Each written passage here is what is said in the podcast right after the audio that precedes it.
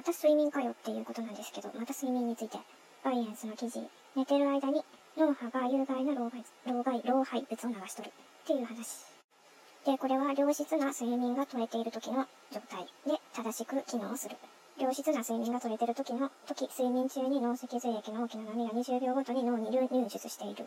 で、それで老廃物取り除かれるらしいんですが、流入出の流入の直前、ある除波のパターンが発見された。それがデルタ波でした。デルタ波は脳から出ていく血液の流れと一致しているって書いてある。そしてデルタ波は睡眠中に記憶を強化する。する。えー、デルタ波が少ない人は、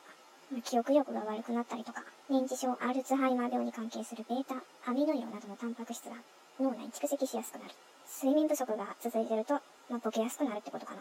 うん、日々ストレスにまみれてる人は良質な睡眠が取れていないだろうから、記憶力に問題を抱えている人は多いかもしれません。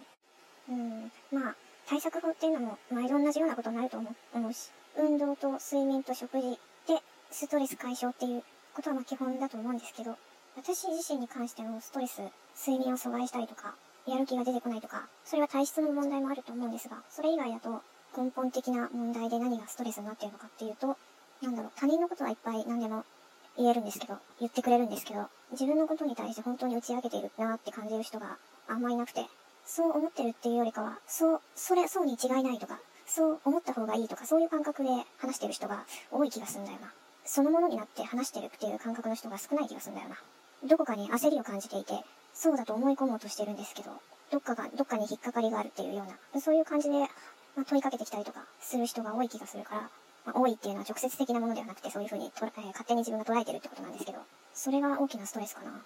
なんか真剣に本気で喋ってるって感じがしないんだよな。で、そういう世界観を引きつけてる自分っていうのが、自分のどこに問題があるのかって考えると、多分私はそういう人たちをどこかで、なんだろうな、言いまかしたいって思ってるのかもしれないなと思った。なぜならば、これまで言いまかされたことがすごく多くて、口頭で自分が他者に勝利したっていうことがないので、多分言いまかしたいんだろうな、私は。そんな気がした。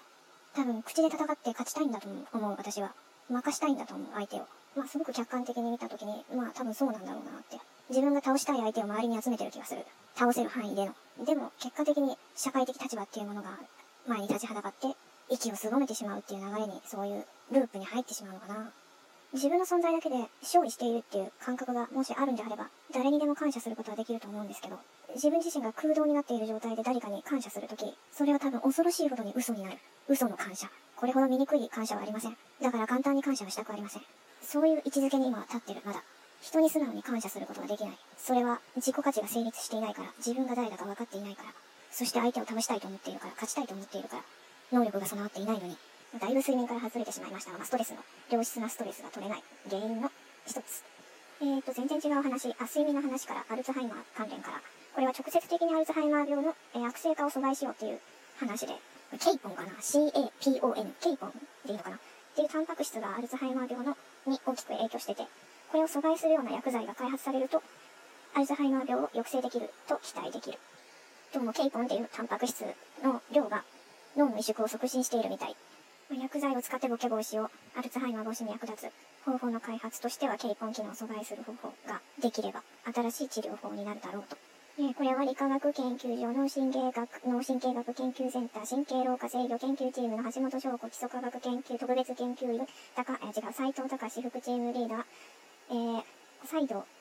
読めない。ごめんなさい。チームリーダーの研究チームによる発見でした。斎藤、斎藤高尾さん、または西道高尾美さんチームリーダー。はい、はい。